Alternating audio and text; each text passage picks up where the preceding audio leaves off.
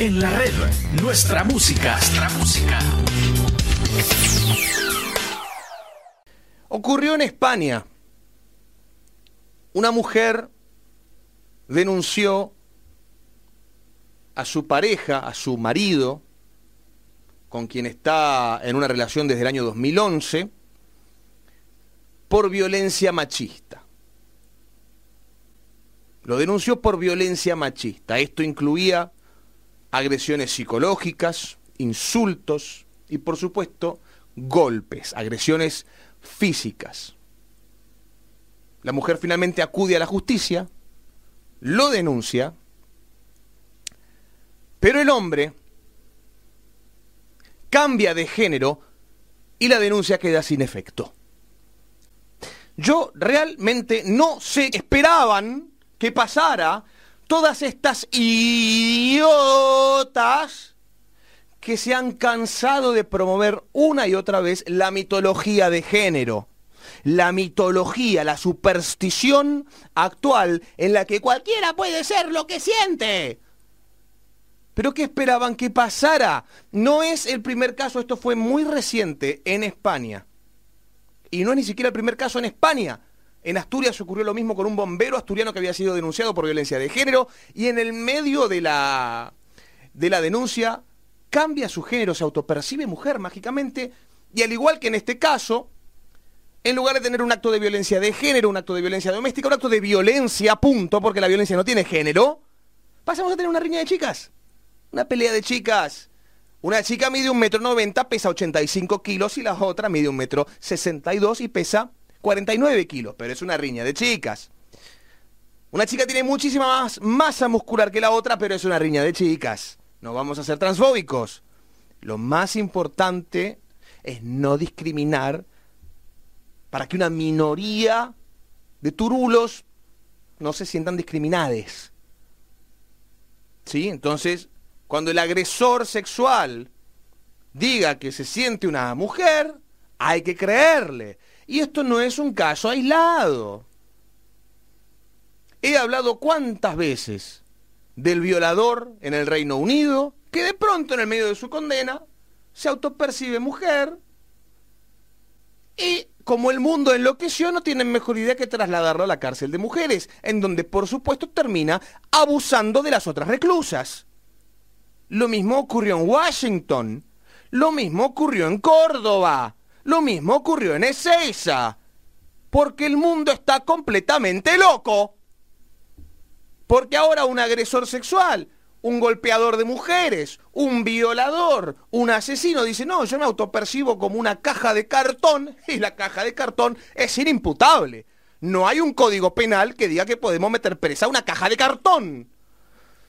Algunos se estará riendo, pensará que estoy exagerando, pero esto está ocurriendo. Y es importante que lo entendamos, es importante que entendamos la locura en la que nos sumió la izquierda progresista en los últimos siete años. Porque el mundo, por algún motivo, de un momento al otro, se empezó en 2015, casi como si hubieran activado, gatillado algo que hizo efecto en la cabeza de la gente. La mujer se quedó sin protección tras descubrir que su expareja había modificado su nombre en el registro civil para la justicia, tienen un mero conflicto doméstico. Un hombre recontracagó a trompadas a una mujer, es un conflicto doméstico. Se pelearon dos chicas, ¿no es cierto? La mujer se ha quedado sin el, sin el amparo de la ley de violencia machista porque su expareja se ha cambiado de género. Ahora ya no es Agustín, sino Julia, Fascinante. Fascinante. Esto es el feminismo de género. Para llenarse los bolsillos, los bolsillos y, y servirse de lo público y utilizar a la gente idiota como herramientas políticas, no solo no ha resuelto una sola problemática de las que sufren las mujeres, sino que las está agrandando. Porque ahora no solamente te golpean, sino que tu golpeador puede decir, hey, soy mujer, ok, señor, discúlpenos, esto es una pelea de chicas, no nos vamos a entrometer. Queda sin efecto la ley que nosotros mismos fabricamos porque nos sentimos súper progresistas. ¿Entienden la locura ¿Entienden la locura? Y voy a un caso menos dramático, para insistir con que esto no es aislado. El caso de Sergio Lazarovich, 59 años. Sabía que las mujeres se jubilan a los 60, los hombres nos jubilamos a los 65. ¿Qué hizo Sergio a los 59? Se cambió de género y ahora goza de su jubilación a la edad de una mujer, 60 años. Entendemos la locura, la superstición, la mitología de decir, eh, soy mujer. ¿Y quién puede decir que no? ¿Cómo sabemos que los hombres no somos en realidad mujeres con pene, lesbianas mayormente, con actitudes socialmente atribuidas a los hombres y con cierto machismo internalizado?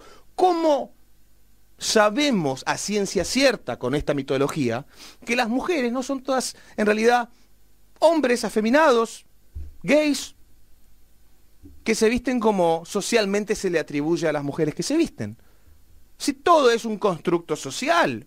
No sabemos lo que somos realmente porque nuestra propia construcción social, nuestra propia identidad está absolutamente condicionada por el sistema en el que vivimos, por lo que nos enseñaron durante nuestra infancia y adolescencia. Estamos absolutamente condicionados. Realmente nuestra autopercepción no puede ser parámetro de nada. Quizás estamos equivocados. Quizás yo soy una mujer. ¿Cómo sabemos que no? No, no me vengan con la biología, no me vengan con que parezca un hombre, eso es absolutamente transfóbico. Los libros de biología hay que quemarlos en la hoguera junto con todos los científicos.